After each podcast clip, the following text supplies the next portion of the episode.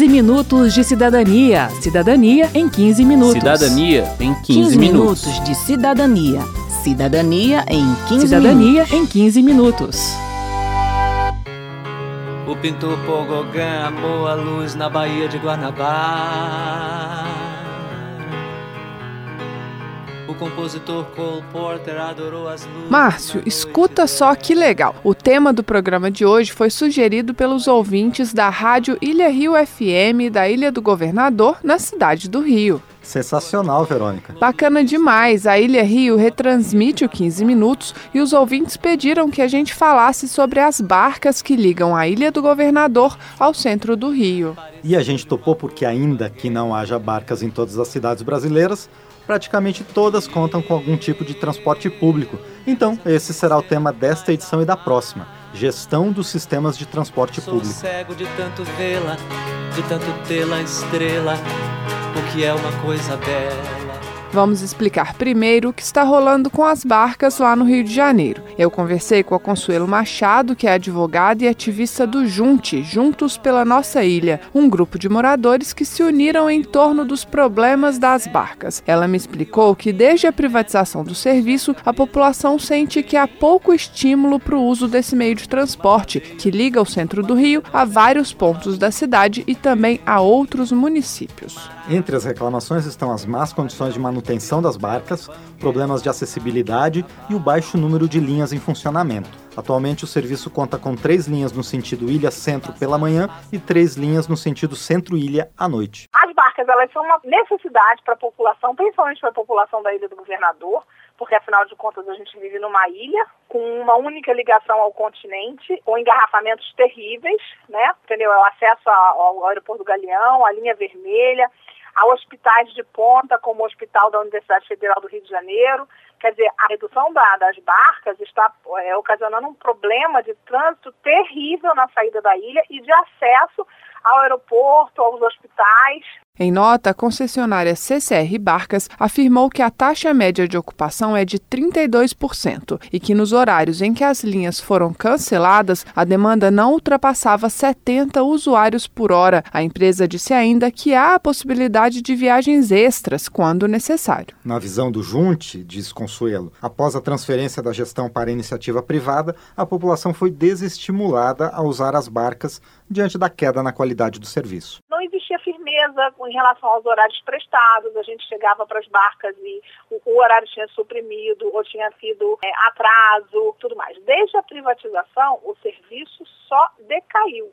E então a, a população perdeu a confiança no serviço prestado pelas barcas. Né? Então, no meu caso, por exemplo, a linha das barcas era providencial porque ela ligava o, o fórum da Ilha do Governador ao Tribunal de Justiça no centro da cidade e ao fórum do Niterói.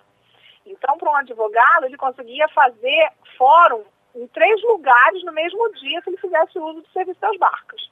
Só que, sem, se você não pode confiar no horário, se você chega na hora das barcas e bar- o horário da barca foi suprimida, ou a barca deu defeito e não sai, então você não tem como confiar no horário das barcas. Você que tem compromisso, você tem que se deslocar para um outro, para um outro tipo de serviço. A Secretaria de Transportes do Estado do Rio também se posicionou por nota. Segundo o texto, o sistema aquaviário funciona com grade de horário experimental que preserva a rotina de 99% dos usuários e que as seis viagens dos horários de pico transportam mais de 80% da demanda da linha. A Secretaria informou ainda que a nova grade tem sido acompanhada de perto e que, caso haja alterações na demanda, serão feitos ajustes. Todo dia ela faz tudo sempre igual e sacode às seis horas da manhã e sorri um sorriso pontual e me beija com a boca de hortelã.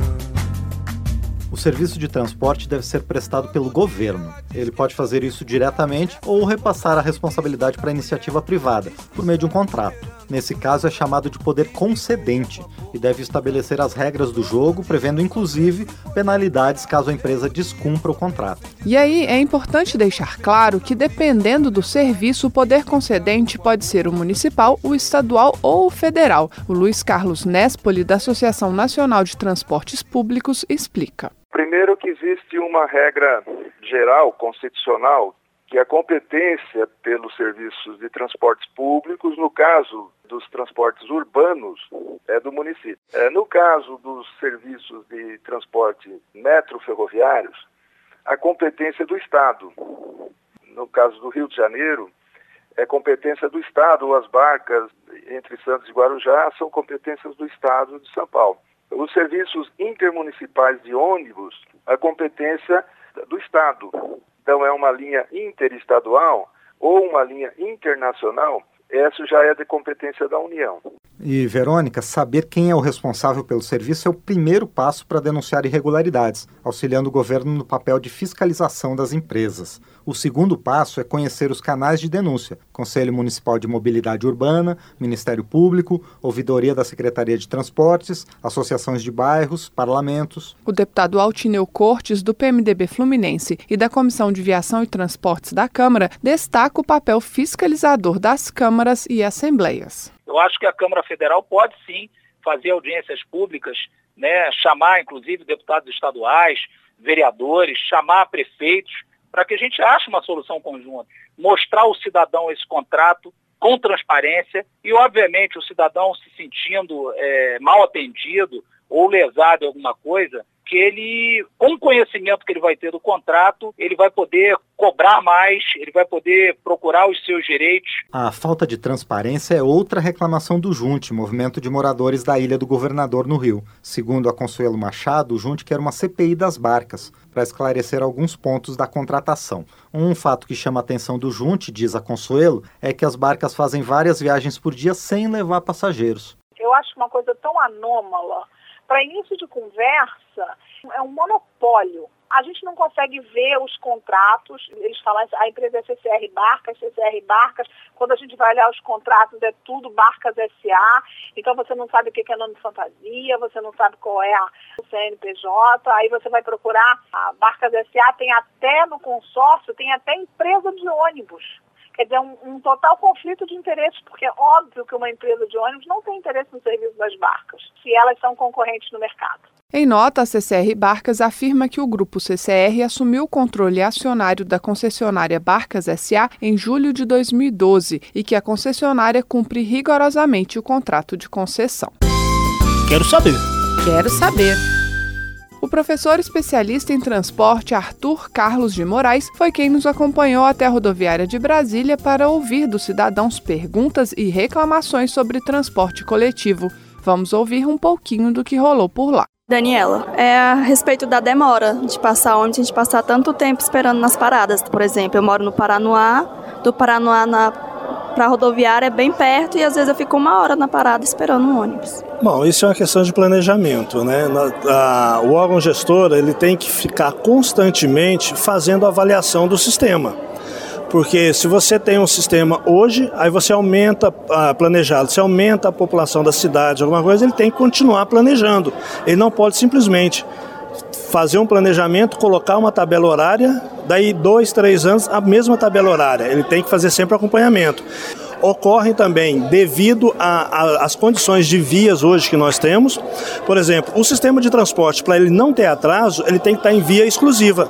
Se ele estiver no trânsito compartilhado com os outros modos, certo? com o carro particular, ele vai ter o mesmo atraso que o carro particular. Então, aquela viagem que era programada para 50 minutos, às vezes pode demorar uma hora, uma hora e meia, e é esse veículo que vai voltar para fazer novamente a outra viagem, certo? Às vezes também ocorre da pessoa ter falta de informação ela tem uma linha, número tal, que ela pega para determinado local, mas existem outras linhas que passam por aquele local também. Só que ela não sabe, porque o Estado não passou essa informação para ela. Jéssica Blender Becerra do Nascimento. Ah, os ônibus no final de semana e os horários que também, sei lá, não tem horário para chegar e nem sair, tudo bagunçado. O planejamento é feito baseado na demanda. No final de semana a demanda cai. Então isso é normal. Quando há queda de demanda, você ofertar menos veículos o que precisa ser feito é o seguinte: se esses horários estão sendo ofertados, estão atendendo a necessidade das pessoas. Maria Helena. Antes era um ônibus grande, agora veio um pequeno E assim, muito cheio, que teve parada que nem parou pro povo entrar. Então, tinha que ter o ônibus maior ou mais ônibus. Dois tipos de problemas pode, pode ocorrer.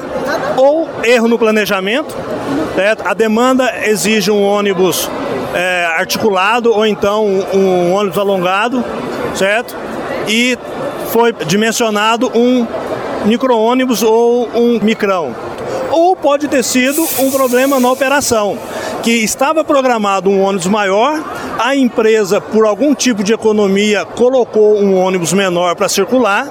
Se é um problema de planejamento, tem que rever. Se é um problema na operação da empresa que alterou o planejamento, aí tem que ser informado ao órgão responsável pela fiscalização, porque não cumprindo o que for planejado, é passível de autuação, de multa ser aplicada na empresa. Então, ela deve fazer sim uma denúncia, fazer uma reclamação formal pelos, pela ouvidoria do, do, do Distrito Federal, que isso tem que chegar ao órgão fiscalizador para fazer uma auditoria na operação da empresa. Meu nome é Henrique de Sá. Por que desse aumento repentino da, da, da, passagem, sendo que o transporte não melhorou em nada, né? Continua atrasado, os ônibus continuam caindo aos pedaços. Bom, o aumento, pelo que eu li, só foi colocado para reduzir aquilo que o GDF paga de subsídio para a empresa. Não foi, não teve aumento com relação à melhora da, da eficiência, da pontualidade, não foi exigido isso. Foi, foi simplesmente para o que o GDF reduzisse o gasto que ele tinha. Aperta aperta tudo, economia. Sobre a última pergunta, a gente falou também com o diretor-geral do DF Trans, Léo Carlos Cruz.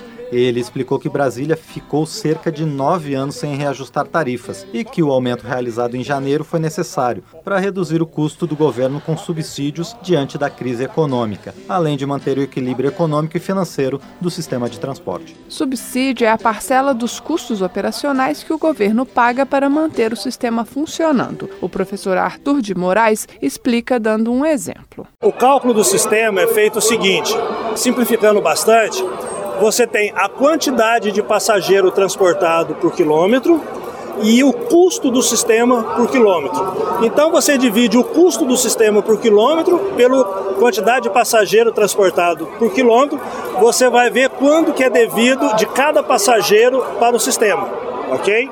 Vamos supor que o custo hoje fosse seis reais. Então o usuário pagava, o passageiro pagava quatro e o GDF pagava dois.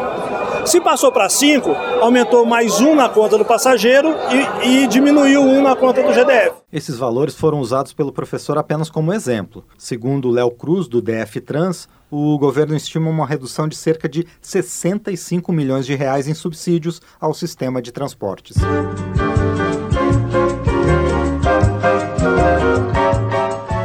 Bem, termina aqui mais um 15 minutos de cidadania que teve produção de Lucélia Cristina e Cristiane Baker, trabalhos técnicos de Indalécio Vanderlei, edição e apresentação de Márcio Aquiles Sardi e Verônica Lima. Se você tem alguma dúvida, mande pra gente pelo 0800 619 619 ou pelo e-mail rádio@câmara.leg.br. E aproveite para curtir a página da Rádio Câmara no Facebook. Você pode propor temas para novas edições do 15 minutos e compartilhar o link do programa com seus amigos. O 15 Minutos de Cidadania é apresentado a cada 15 dias às terças, às 8h45 da noite, com horário alternativo na quarta, às 6h30 da manhã. Você pode conferir todas as edições do programa no site da Rádio Câmara. Acesse radio.câmara.leg.br. Uma boa semana e até o próximo programa. A gente vai levando, a gente vai levando.